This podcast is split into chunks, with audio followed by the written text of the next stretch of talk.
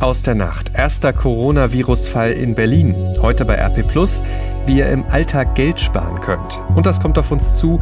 Die EU und Großbritannien klären ab heute, wie sie künftig miteinander umgehen wollen. Heute ist Montag, der 2. März 2020. Der Rheinische Post Aufwacher. Der Nachrichtenpodcast am Morgen. Guten Morgen, ich bin Henning Bulker. Herzlich willkommen in dieser neuen Woche. Von mir erfahrt ihr jetzt alles, was ihr heute Morgen wissen müsst. Und da beginnen wir mit dem Blick auf die aktuelle Lage rund um das Coronavirus. Und da gibt es nun den ersten nachgewiesenen Fall im Osten Deutschlands in der Hauptstadt Berlin. Das teilte die Senatsverwaltung für Gesundheit, Pflege und Gleichstellung am späten Sonntagabend mit. Der Patient werde stationär behandelt und sei isoliert untergebracht. Der zuständige Amtsarzt habe mit der Nachverfolgung der Kontaktpersonen des Patienten begonnen. Weitere Details wurden aber erstmal nicht bekannt. Bundesweit ist aber weiter NRW der Schwerpunkt, was die Coronavirus-Fälle angeht, mit mehr als 70 Infektionen. Hier im Fokus der Kreis Heinsberg. Da gibt's die gute Nachricht, für Hunderte endete hier gestern Abend die Isolation. Sie hatten sich offenbar nicht angesteckt. Wir sind am Beginn einer Epidemie, sagt Bundesgesundheitsminister Jens Spahn. Er fordert jedes Unternehmen auf, Notfallpläne zu erstellen. Städte und Organisationen gehen nun dazu über, zentrale Stellen zu schaffen, um Virustests durchzuführen oder diese zu koordinieren. Unter anderem in Düsseldorf, im Kreis Heinsberg und in Kleve gibt es solche Einrichtungen jetzt. Arztpraxen und Notaufnahmen sollen so entlastet werden. Die Frage ist, wie heute die Aktienmärkte auf die Entwicklungen reagieren. Vergangene Woche hatte der Aktienindex DAX 12 Prozent verloren. Weltweit ist über Nacht die Zahl der Todesopfer durch die Lungenkrankheit Covid-19 auf über 3000 gestiegen. Es gibt fast 89.000 Infektionen mit dem Coronavirus weltweit. Nach China ist Südkorea am stärksten betroffen. Wenn ihr am Wochenende einkaufen wart und euch jetzt Sorgen macht, weil Regale leer waren wegen Hamsterkäufen, die Sorge, die ist unbegründet, es ist genug Nachschub da, sagt der Handel. Lest ihr heute in einem eigenen Stück bei Plus. Hintergrund der leeren Regale ist wohl, dass die wenigsten Supermärkte noch eigene große Lager haben und deshalb auf Nachschub von Lieferanten angewiesen sind. Aber der ist wohl kein Problem. Krass finde ich dagegen diese Zahl. Die Apotheken in Nordrhein haben in der vergangenen Woche so viel Desinfektionsmittel verkauft wie sonst in zwei Jahren. Das sagt Thomas Preis, der Chef des Apothekerverbands Nordrhein. Die Sorge ist also bei vielen groß. Auch hier soll es aber wohl bald Nachschub geben beim Thema Desinfektionsmittel. Das ist fast überall ausverkauft. Auf jeden Fall gilt regelmäßiges, gründliches Händewaschen, in die Armbeuge niesen und husten und vielleicht nicht die Hand geben zur Begrüßung. Das macht schon sehr viel aus, um sich zu schützen. Nicht nur vor Corona, sondern zum Beispiel auch vor der Grippe. Damit blicken wir auf ein Thema, das die vergangenen Tage ein bisschen unter dem Radar von vielen gelaufen ist, wegen des starken Fokus auf die Entwicklungen rund um das Coronavirus. Dabei ist die Situation wirklich dramatisch an der türkischen Grenze zu Griechenland und Bulgarien. Dort harren nach Angaben der Vereinten Nationen 13.000 Flüchtlinge aus in der Kälte. Sie wollen in die Europäische Union. Denn die Türkei hatte angekündigt, die Grenzen zu öffnen. Nun sitzen die Menschen fest, die Zustände sind schlimm. Schon gestern hatte Griechenland den Grenzschutz verstärkt, die Polizei setzte schwere Wasserwerfer und Tränengas ein, um die Migranten am Übertritt zu hindern. Sie hatten nach Medienberichten Steine und andere Gegenstände auf die Bereitschaftspolizei geschleudert. Griechenland will jetzt einen Monat keine neuen Asylanträge annehmen. Die Regierung in Athen wirft der Türkei vor, Migranten mit falschen Informationen dazu zu bewegen, Richtung Griechenland überhaupt erst zu kommen. Bei vielen wächst die Sorge, dass sich die Flüchtlingskrise von 2015 2015 wiederholen könnte. Fragen wir zunächst Takis Zaphos. Er berichtet für die deutsche Presseagentur aus Athen. Wie ist denn die Nacht an der Grenze verlaufen? Es gibt immer wieder Versuche von Migranten, in der Dunkelheit rüber nach Griechenland zu kommen. Die griechische Polizei und das Militär sind aber vor allem an den engen Stellen des Grenzflusses Evros präsent und haben die meisten dieser Versuche gestoppt. Und die meisten Menschen, denen es gelingt, äh, Griechenland zu erreichen, werden äh, festgenommen. Wie soll es denn jetzt weitergehen? Also Griechenland hat seine Streitkräfte und die Polizei in höchste Alarmbereitschaft versetzt. Ein Regierungssprecher warf der türkischen Regierung unter Präsident Erdogan vor, wie ein Schleuser zu agieren, indem er den Migranten in der Türkei eine leichte Ausreise nach Griechenland vortäuschte. Athen hat bereits die Hilfe der Europäischen Grenzschutzagentur Frontex beantragt und wartet ab, wie die anderen EU-Staaten auf diesen neuen Migrantenzustrom äh, reagieren werden. Danke, Takis Zaphos in Athen. Hintergrund des ganzen Dilemma ist ja, dass Erdogan angekündigt hatte, die Grenze zu öffnen. Damit stellt sich für die EU und Deutschland die Frage, wie mit all dem umgehen. Die Grünen-Chefin Annalena Baerbock hat bereits gestern Abend gesagt, Griechenland darf hier nicht alleine stehen. Die anderen EU-Staaten müssen auch bereit sein, Flüchtlinge aufzunehmen. Jan-Henner Reitze berichtet für die DPA aus Berlin. Was sagt denn die Bundesregierung zu der Situation? Die setzt darauf, dass mit dem türkischen Präsidenten wieder etwas ausgehandelt werden kann. Erdogan geht es ja nicht nur um Geld. Durch den EU-Flüchtlingsdeal bekommt die Türkei ja sowieso schon Milliarden, sondern auch um seine Offensive in Syrien, wo die Türkei ja Rebellen in Idlib unterstützt, die von syrischen Regierungstruppen und Russland bekämpft werden. Da fühlt sich Erdogan von der EU im Stich gelassen und will mit der erklärten Grenzöffnung jetzt politische Unterstützung erzwingen. Und die wird er wohl auch bekommen, wie Verteidigungsministerin Kram-Karrenbauer schon angedeutet hat. Sie fordert zum Beispiel mehr Druck auf Syrien und seine Schutzmacht Russland. Wie nah sind wir denn an einer Entwicklung wie 2015? Da kamen ja Hunderttausende Flüchtlinge nach Deutschland. Das ist eine Art Schreckensszenario, das Erdogan wieder beschwört, weil er weiß, dass er Deutschland und die EU mit der Erinnerung an die Lage 2015 unter Druck setzen kann. Wie es jetzt aussieht, dazu gibt es ja unterschiedliche Zahlen. Die Türkei behauptet, dass schon mehr als 100.000 Flüchtlinge die EU-Grenze passiert hätten.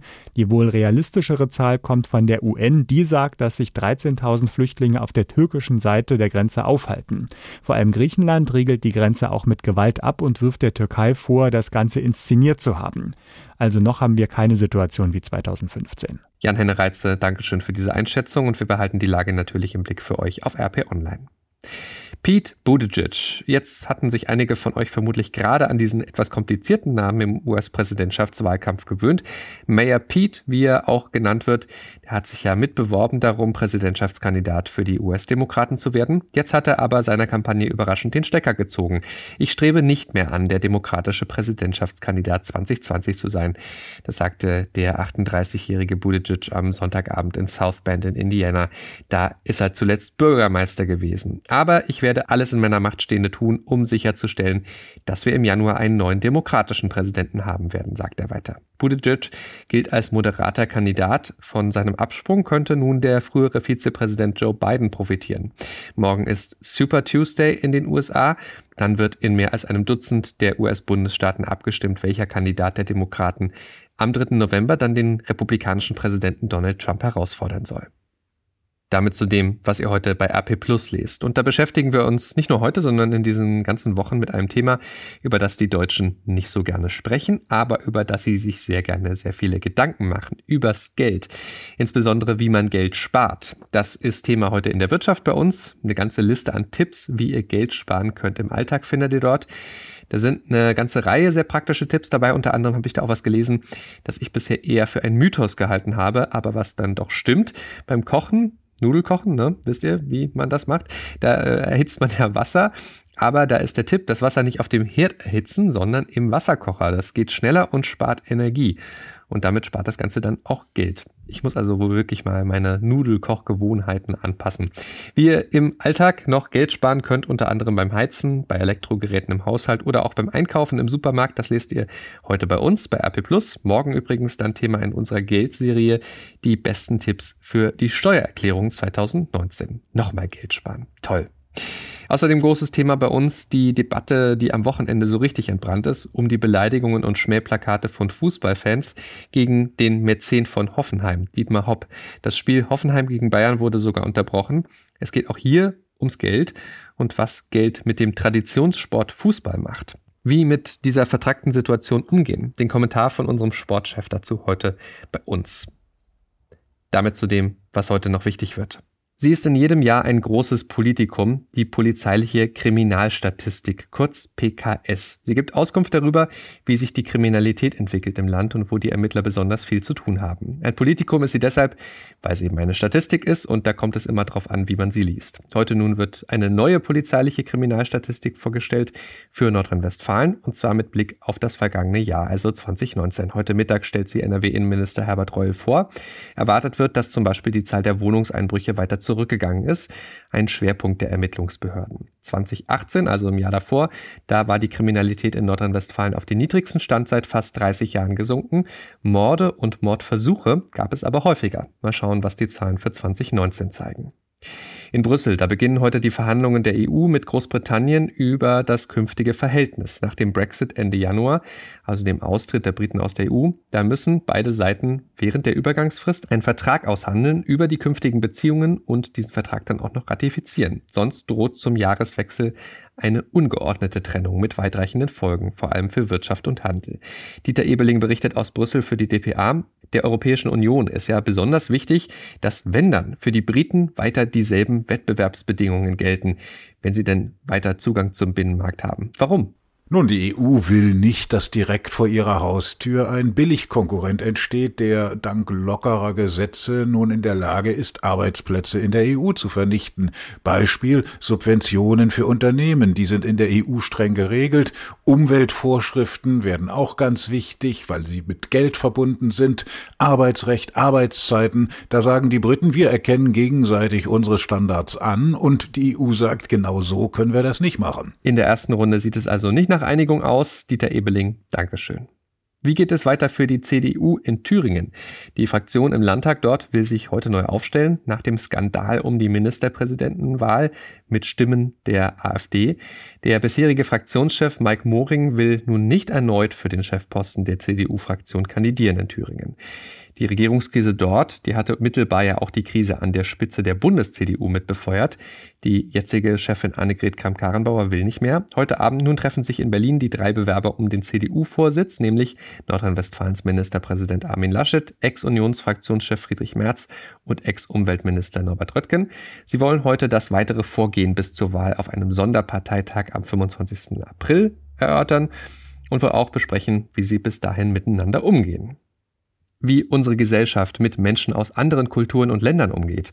Darum geht's ab Mittag im Kanzleramt. Migrantenverbände und weitere Repräsentanten der Zivilgesellschaft, Kirchenvertreter und Politiker, die treffen sich dort zum mittlerweile elften Integrationsgipfel. Schon vor dem offiziellen Start wollen Kanzlerin Angela Merkel und die Integrationsbeauftragte Annette Wiedmann-Mautz mit rund 60 Vertretern von Migrantenorganisationen ein Gespräch führen zum rassistischen Anschlag von Hanau.